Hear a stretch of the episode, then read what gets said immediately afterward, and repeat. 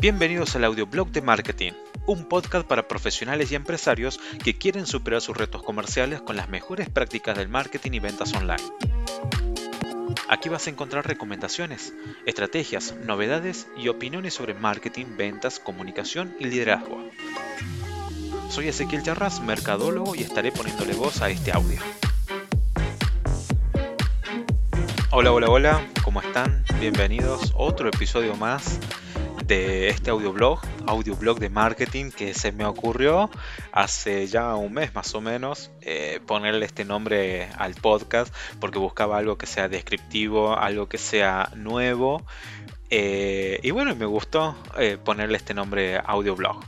Y hoy quiero hablar o hacer un episodio referido a esto, a los podcasts por qué y cómo uno puede crear su propio podcast, porque eh, no, no, se necesita un mega estudio, eh, sí, por supuesto, un buen micrófono y un sistema, ¿no es cierto?, un software para poder hacer lo que es las grabaciones, pero realmente eh, crear un podcast que hable acerca de tu marca o que de tu marca tanto profesional como empresa o de tu marca personal,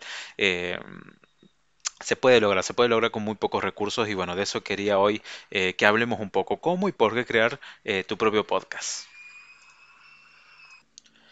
Hoy en día se ha visto con más frecuencia la inversión que hacen personas o empresas en los medios digitales y es que con las nuevas crisis sanitarias y el aislamiento, los medios digitales repuntaron en cuanto a comunicación se refiere. Un medio digital que creció se vio exponencialmente en el podcasting por ejemplo, este que estás escuchando ahora. Los podcasts se parecen mucho a la radio, tienen todas sus ventajas y más todavía. A diferencia de, los primeros audios, pueden ser escuchados donde se quiera y desde donde se quiera y pueden programarse. El podcasting ha, venido a mostrarnos una nueva forma de transmitir y recibir conocimientos.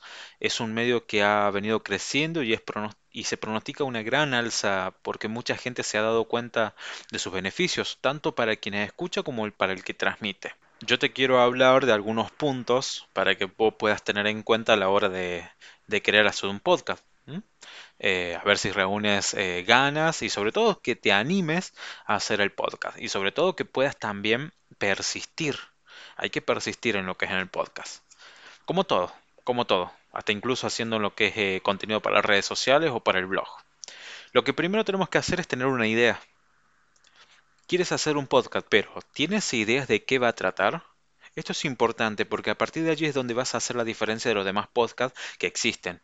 Eh, si aún no lo tienes muy en claro, te recomiendo que antes de dar el salto te dediques a escuchar podcast y tomes nota de las cosas que te gustan de unos y las cosas que no te gusten de otros. Eh, porque es genial saber qué queremos emular, pero igual de importante es saber hacia dónde no nos queremos dirigir con nuestro material. Ahora bien, Puede que ya lo tengas clarísimo en cuanto a la idea, mm, pero ¿ya sabes en qué categoría iría tu podcast? ¿Cuánto durará? ¿Cada cuánto sacarás episodio? ¿Eres tú el que vas a ser el anfitrión? ¿Solo o acompañado? Todo eso debes tenerlo claro antes de emprender este camino que, que te diré que desde ya que requiere bastante compromiso. El segundo punto es el hardware y el software. Una vez que tengas una idea clara del contenido que quieres desarrollar y al público que quieres llegar, seguro te estarás preguntando sobre cuáles son los requerimientos técnicos que necesitas para crear un podcast. Vamos a empezar por el hardware. Los podcasts son cápsulas de audio exclusivamente, así que tendrías que hacerte de un micrófono para grabar audio.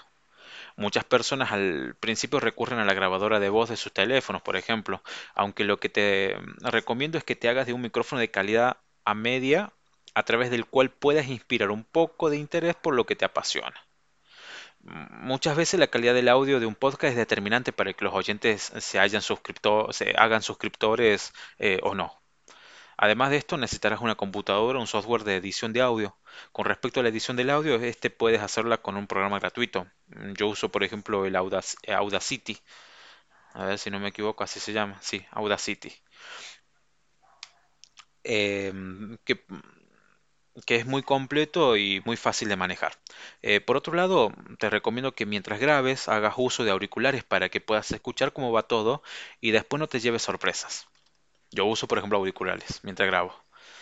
Y después tenemos la grabación, que una vez que ya tengas todo lo anterior, llegó el momento de, de grabar. Antes de esto te recomiendo que hagas un guion. No tienes que ser muy específico, pero es muy útil a la hora de seguir un hilo atenerte a lo que es un, en un principio quieres, eh, quieres transmitir. Intenta que el lugar donde grabes sea un sitio tranquilo, donde no se filtren muchos ruidos y donde puedas estar sereno o serena y te puedas concentrar al máximo en la grabación. Después ya viene el punto de la edición. Una vez que hagas la grabación, llega el momento de la edición. Con un programa sencillo para editar audio puedes hacer un montón de cosas.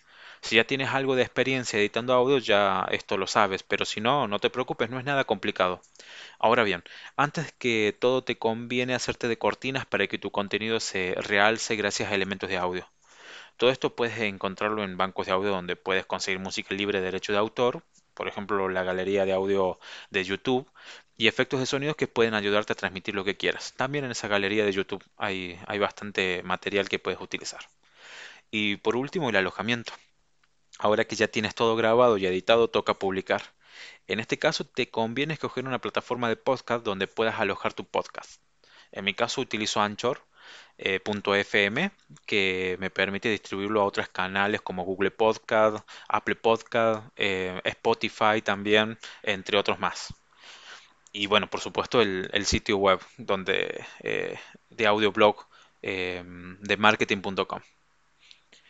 En general estos son los primeros pasos para hacer un podcast, los que yo te, he dicho aquí. Eh, hay algo que no debes olvidar, es que si quieres de verdad llegar al público que te propusiste, sea el que sea, hay que persistir.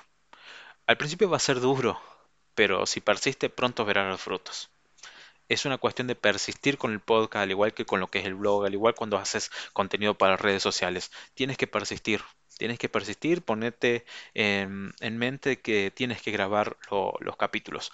Y si y de acuerdo, ¿no es cierto?, la duración de esos capítulos, por ejemplo, si son capítulos de menos de 10 minutos, ponerte 5, 7 minutos y quizás que puedas hacer eh, entre uno o dos episodios por semana, por ejemplo. Pero bueno, te aliento a que puedas a iniciar tu podcast, que puedas probar con los audios y, y cualquier cosa nos volvemos a ver en la próxima semana.